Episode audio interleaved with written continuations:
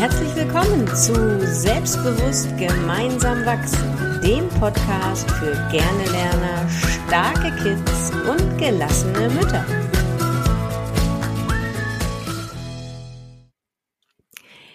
Jetzt liest dir doch das Einmaleins endlich nochmal durch. Ich hab dir doch die Dreierreihe da schon aufgeschrieben. Warum kannst du das denn immer noch nicht?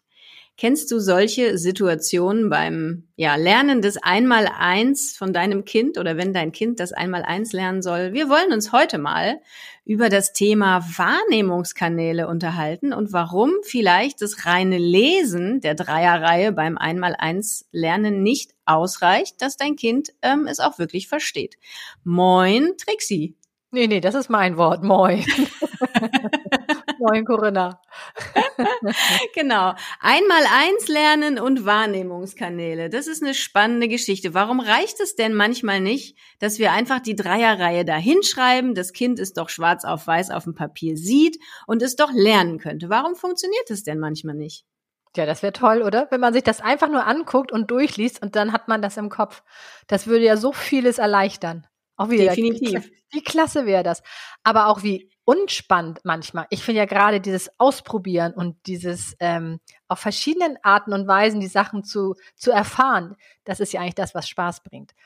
Aber was wichtig ist bei dem Lernen ist, wenn du jetzt gerade angesprochen hast, warum reicht es nicht, das einfach nur anzusehen? Dann haben wir ja nur einen Sinn. Und das ist wie ein Anker im Gehirn. Und nimmst du noch verschiedene Sinne hinzu, packst du das nochmal in verschiedenen Ankern in das Gehirn rein. Das heißt, wenn der eine Anker ähm, das nicht hergibt, dass du dich dran erinnerst, dann hast du ja immer noch zwei Möglichkeiten, dass du dich dran erinnerst. Und wie oft kennen wir das, dass uns manchmal ein Wort auf den Lippen liegt, aber wir es nicht rausbekommen. Aber wenn wir vielleicht die dazugehörige Gestik machen, dann wissen wir das auf einmal. Und genau so können wir das uns auch machen, äh, zugute führen beim Lernen, beim Einmal-Eins Lernen. Und was, was, was machst du denn dann? Du hast ja auch zwei Kinder. Wie hast du denn deinem Kind das Einmal-Eins-Lernen beigebracht? Also bei meinem großen Sohn ist es so, wir, wir unterscheiden bei den Wahrnehmungskanälen, ja, wenn wir jetzt mal von den drei großen Wahrnehmungskanälen sprechen, auf visuell, auditiv und kinästhetisch. Also die einen lernen über das Auge, die anderen über die übers Gehör und die dritten über Fühlen und ähm, Bewegung. Ähm, und er ist definitiv ein auditiver Typ. Woher weiß ich das? Weil er hat im Kindergarten schon Hörbücher verschlungen. Er murmelt auch, wenn er arbeitet, das zum Beispiel auch bei Matheaufgaben. Er murmelt so ständig vor sich hin. Das heißt, er muss sich die Aufgabe nochmal vorsprechen. Er muss sie in seinem Kopf nochmal hören für sich selber mit der inneren Stimme.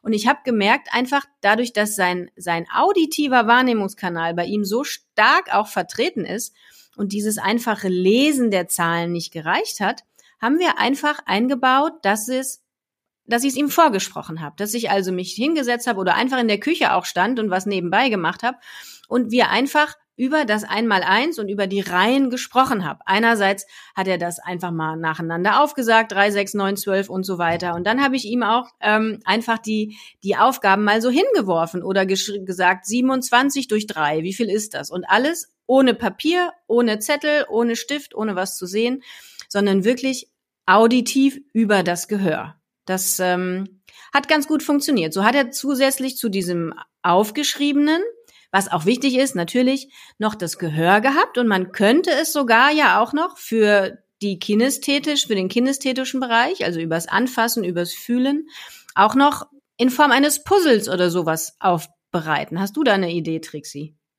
Genau. Ähm, also das heißt, wir haben ja jetzt diese drei Wahrnehmungskanäle und wie du es auch richtig gesagt hast, ist es wichtig, dass wir alle drei nutzen und nicht den bevorzugten. Den bevorzugten können wir vielleicht nehmen, wenn es vielleicht einmal schnell gehen muss oder wenn es schwer ist, dass wir sagen, okay, das ist dein bevorzugter Kanal, dann probier es einfach mal auf diese Art und Weise. Ideal ist, wenn wir beides haben. Einmal das durch Ansehen, also das Visuelle, dann was du gesagt hast, das Auditive und genau das Kinästhetische durch Tun. Und das Einmal-Eins, das kann man ja super entweder mit einem Memory-Spielen machen oder auch mit einem Ball, dass du vielleicht deinem Kind einen Ball hinwirfst und sagst die Aufgabe und dein Kind äh, sagt die Lösung und schmeißt dir den Ball zurück mit einer Aufgabe und du sagst die Lösung.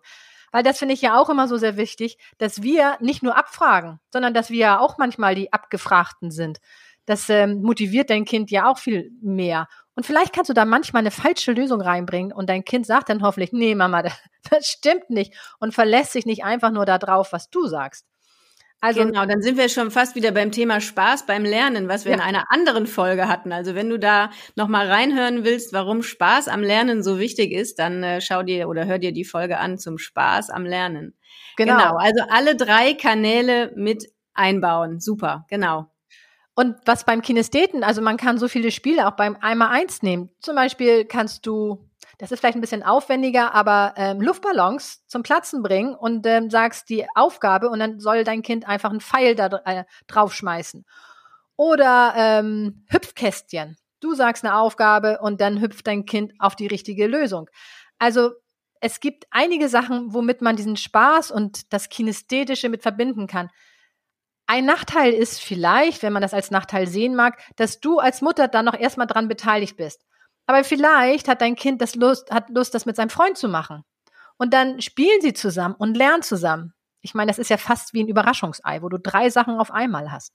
Definitiv. Ähm, ich habe sogar mal so so Würfel gesehen mit ähm, mit Zahlen bis zehn und dann kann ja. man mit zwei Würfeln würfeln und dann erscheint, erscheint ja. bei dem einen die sieben, bei dem anderen die drei und dann kann man eben das Ergebnis sagen. Oder es gibt auch ganz klassische Brettspiele. Eins, zwei Klatsch fällt mir da ein. Das ist auch so ein Spiel zum zum äh, Einmal-Eins lernen, was gleichzeitig noch Spaß macht. Und man darf natürlich auch vielleicht die Lehrer mal animieren oder motivieren mit irgend so einem Hinweis, gibt dem Kind mal so ein Spiel mit in die Schule, schreibt dem Lehrer eine E-Mail und sagt, hey, guck doch mal, wollt ihr das nicht mal ähm, einfach mal machen in irgendeiner Mathestunde mal zehn Minuten. Manche Lehrer sind dafür ja durchaus offen und freuen sich auch für ähm, Input dieser Art von außen. Ne? Das äh, genau, das da kann ja dann auch die ganze Klasse von profitieren. Genau.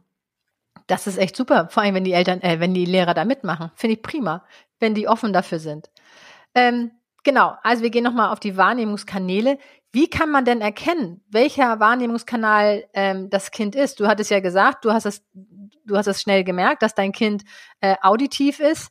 Ähm, wie findet man das heraus? Es gibt natürlich diese einschlägigen Tests auf dem Markt, wo man dann Fragen stellt und das Kind antwortet. Aber man kann das auch ganz gut im Alltag ähm, noch herausfinden, ohne dass das Kind irgendeiner Testsituation ausgesetzt ist, sondern ähm, einfach nur durch Beobachten. Hast du mhm. da noch einen Tipp? Ja, zum Beispiel ist es so, dass Kinder, die, wie ich das bei meinem Sohn gesagt habe, die gerne, ähm, die, die auditiv oder sehr auditiv veranlagt sind, dass die wirklich gerne Hörbücher hören, die in, in Hörspielen schon in kleinen Jahren aufgehen. Bei anderen Kindern hört man, da können die gar nichts mit anfangen. Ja, die lesen lieber Bücher, lieben Wimmelbilder und können sich da rein vertiefen. Das war zum Beispiel für meinen Sohn gar nichts. Wimmelbilder, ja, der hat lieber, äh, lieber seine CDs gehört. Und ähm, bei den Kinästheten merkt man es natürlich durch die Bewegung. Die brauchen ganz viel Bewegung. Die sind ständig auf dem Trampolin. Die müssen auch alles anfassen, alles auseinandernehmen, ja, die, die dann die berühmten Autos von, äh, Reifen von allen Lego-Autos abbauen und nicht wieder zusammenkriegen und so, ne? Also diese klassischen, wo du es wirklich im Kindergartenalter schon merkst, die wirklich diese Entdecker, die ständig die Taschen voll haben mit Steinen, die sie gesammelt haben, ja, die wirklich über das Fühlen, übers Anfassen, über das Tun auch lernen. Ähm, ja, so zum Beispiel. Oder auch im Gespräch mit deinem Kind. Mhm. Wie, wie redet dein Kind? Ja, redet es in Bildern? Ähm, erzählt es Gespräche nach, wenn es von der Schule erzählt, der hat das gesagt, der hat das gesagt? Ne? Oder kommt es nach Hause und spricht davon, oh, heute habe ich mich ganz komisch gefühlt und das war eine ganz doofe Situation. Ja, daran erkennst du den Kindestäten. Ähm, einfach so ein bisschen aufmerksam mit deinem Kind umgehen und auch, aber da kommen wir gleich noch zu, deinen eigenen Wahrnehmungskanal mal hinten anzustellen und nicht zu sagen, hey, bei mir ist es so, ich muss das aufschreiben, wer schreibt, der bleibt und dann wird das schon, ähm, sondern gucken, wie kannst du da offen sein, auch andere Dinge zuzulassen, die vielleicht für dein Kind besser sind. Mm, unbedingt. Und du kannst es auch durch die Sprache, kannst du es auch herausfinden, äh, ob dein Kind sagt, wenn, wenn es irgendetwas will von dir, dass das Kind sagt, vielleicht Mama, ähm, schau mal oder Mama, hör mal. Ähm, das kommt auch ganz natürlich über die Lippen, weil dein Kind, für dein Kind ist das das natürliche, der natürliche Wahrnehmungskanal. Und mhm. du hast vollkommen recht. So wie ich lerne, heißt es nicht, dass mein Kind auch so lernt. Ähm, das ist manchmal ganz schön schwer für uns Eltern, das äh, zu verstehen, weil das ist ja das Einzige, was wir kennen. Und wenn es für uns funktioniert hat, dann funktioniert das doch auch ganz bestimmt für das Kind. Aber so ist es ja nicht. Und da hast du vollkommen recht, dass wir einfach mal offen sind, was es alles noch da zu entdecken gibt bei dem mhm. eigenen Kind. Und mhm. Wenn das eine Kind so lernt, heißt nicht, dass das Geschwisterkind auch so lernt. Das kommt ja auch noch hinzu. Und darum diese Vergleiche, nun mach das mal so, es hat doch bei deinem Bruder auch geklappt, hm. ähm, sind da auch nicht so gerade zielführend. Ja, definitiv. Jetzt haben wir von den drei Wahrnehmungskanälen gesprochen, die beim Lernen so hauptsächlich aktiv sind, ne? visuell, auditiv und mhm. kinästhetisch. Jetzt gibt's aber ja noch zwei Sinne mehr, unsere Nase ja. und unseren Mund. Es gibt noch gustatorisch und olfaktorisch. Und wir haben also, dass man sagt, man nimmt viel, viel über die Nase wahr, ist da sehr sensibel oder ist sehr geschmacksempfindlich auch. Und wir haben ja in einer anderen Folge mal eine Ankerübung mit euch geteilt, wo wir gesagt haben, wir ankern mal einen inneren Zustand. Und da, wenn ihr euch erinnert, oder könnt euch die Folge natürlich gerne noch anhören, ging es darum, in eine Situation nochmal reinzugehen und zwar in dem Fall mit allen fünf Sinneskanälen. Was siehst du?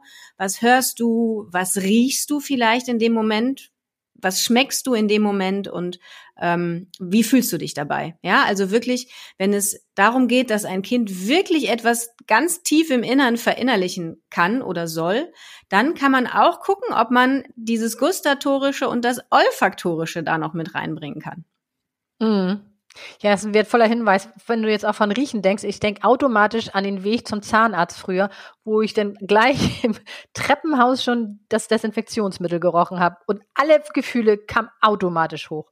Da konnte ich gar nichts dran machen. Genau. Oder Wohnerwachs, wenn, oder wenn ich bei meinen Kindern Elterngespräche hatte und dann schon den Fußboden roch, das roch einfach nach Schule und automatisch kam da alles hoch bei mir. Ähm, Definitiv, es geht ganz vielen Eltern so, ja. ja. Mhm. Und darum ist das auch so wichtig. Und wenn man das weiß, dass das so ist, wenn man das bewusst ist, also dieses Bewusstsein, und das ist ja auch das, was wir jetzt gesagt haben, Bewusstsein, wie das Kind lernt. Und wenn uns auch was bewusst ist, dann ist das schon mal der erste Schlüssel zur Änderung, wenn man es mhm. ändern möchte. Genau. Man kann das dann unterstützen, auch beim Lernen mit schönen Düften. Es arbeiten ja gerade ganz viele mit ätherischen Ölen oder so.